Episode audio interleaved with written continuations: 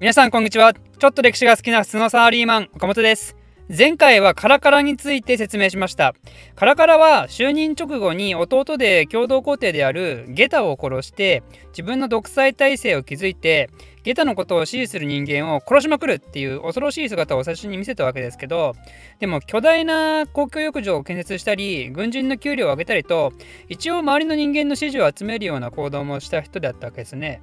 まあ、だけどそれはつまりお金を大量に使いまくってしまったってことでもあるんでそのため212年には全帝国民にローマ市民権を与えるアントニヌス勅令っていうのを発布して市民権あげる代わりに義務である相続税徴収するかなっつってお金を全国民から巻き上げたわけですね。でそういう感じなもんで新しくローマ市民権を手に入れた人はテンション下がるしもともとローマ市民権を持っていた特権階級の人たちもなんだよって感じでテンション下がるしそのせいで全体として国力が下がる結果になってしまったと。でカラカラはそんな感じで知性全体としてあんまりいい印象を残すことなく恨みを持たれた部下によって暗殺されてしまったわけですね。ということで、えー、今回はその続きからです。カラカラが亡くなった時は子供もいなくて後継者指名もしてなかったんですよね。なんでカラカラの暗殺の首謀者って言われるマクリヌスっていう親衛隊長が皇帝についてしまいます。この人もアフリカの今のアルジェリアあたりの出身の人でローマ皇帝としては初めてのベルベル人の血を引く人物だったらしいですね。また同様にローマ皇帝としては初めての元老院議員身分にいない人による皇帝即位だったんですよ。なんでこの時代いかにローマが伝統にとらわれなくなってきてるかもはや下克上の時代がね武力による権力の奪い合いの時代がねついに来てしまったっていうわけですね。まあ、でもこの人は就任直後たったの1年で戦死してしまいます。その戦って負けた相手は誰かというとカラカラのいとこの息子ですね。ちなみに皆さんあのいとこの息子のこと何て呼ぶか分かりますか？あのね私は分かりませんでした。いとこの息子はいとこの息子だろうとこれね銃声というんですよね調べたところ、まあ、普通にいと行為と呼んでも OK らしいようですけど勉強になりますねこういうのもね。皆さんもあのいとこにね子供が生まれたらぜひこう祝ってあげてくださいね。お銃声じゃんって。俺の銃声じゃんって。ちなみにいとこの子供がね女の子の場合は重鉄らしいですからお重鉄じゃんってね。いとこの子供があの男女の双子だったら 呼ぶの大変ですね。いや、この前、銃声と銃鉄ができたんですよ、私も。え、え、銃鉄ななんか銃で撃たれたの？みたいなね。あそんな話はどうでもいいですけど 何の話だっけ？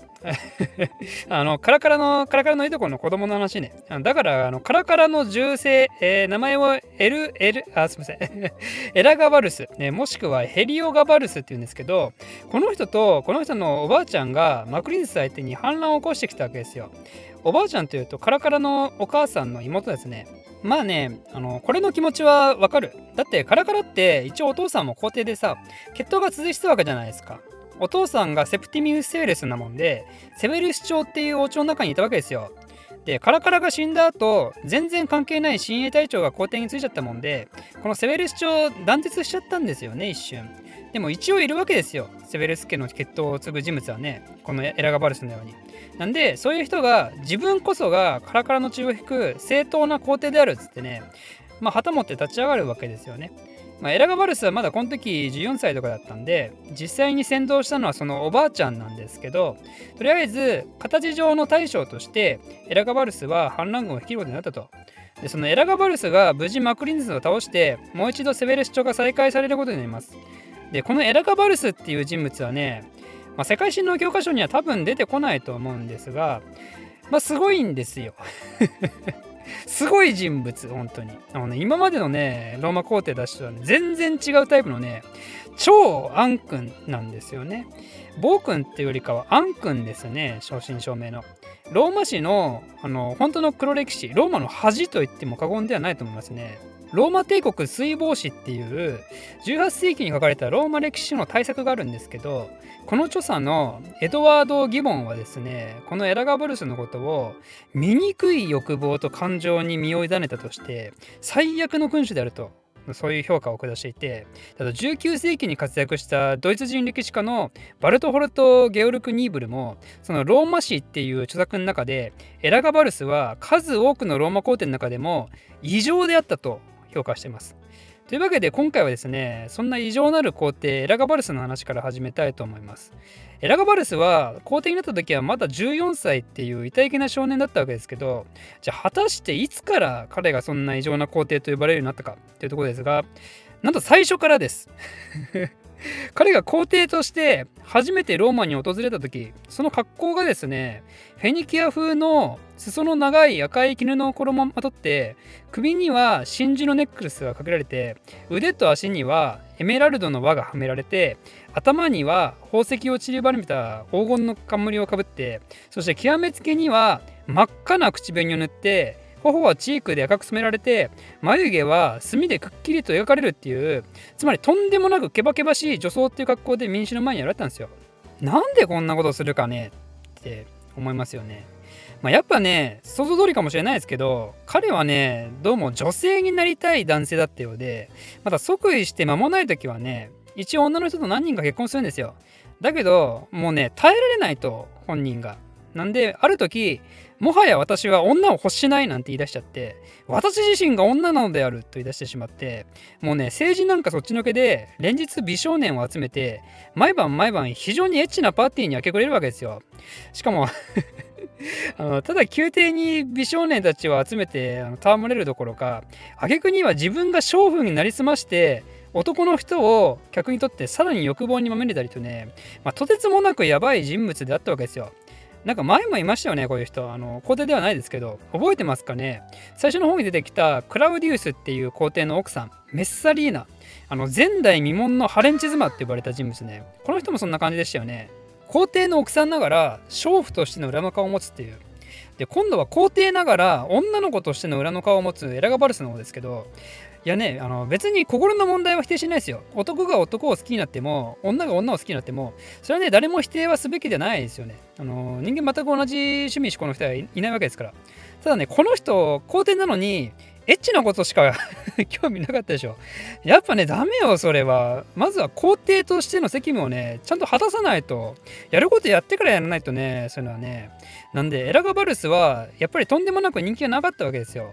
で、そうなった時に焦ったのが、おばあちゃんね。おばあちゃん、名前をマエサーと言いますけど、この人はせっかく苦労して、セベレス朝を復興させて、そして自分の血のつながる孫を皇帝にしたにもかかわらず、こんな集体を作られたよね。ということでマイサは今度は自分のもう一人の娘の子供アレクサンデルを副帝として即位させます。エラガバルスにとってはいとこにあたる人物ですね。